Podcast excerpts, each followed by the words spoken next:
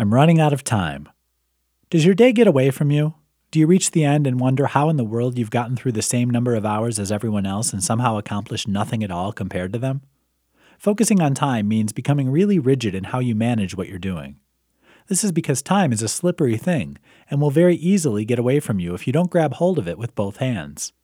This means using all the tools available to you, starting with to do lists, calendars, and schedules, and ending with the ability to say a single word well and often no. Being firm with your time means you're not letting it get away from you.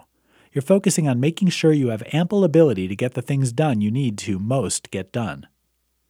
In the end, you have just as much time as you did before, but now you're the one others envy for your ability to get things done.